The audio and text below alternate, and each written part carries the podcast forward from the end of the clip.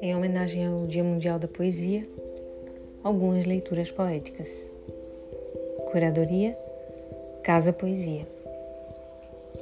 Poema intitulado Denúncia de Sara Albuquerque. Mas e ele já a agrediu, senhora? Ele me impede de sair, me ridiculariza, me manipula, me insulta, me persegue, me ameaça, me chantageia, me isola. Sim, ele me agrediu, mas nunca triscou o dedo em mim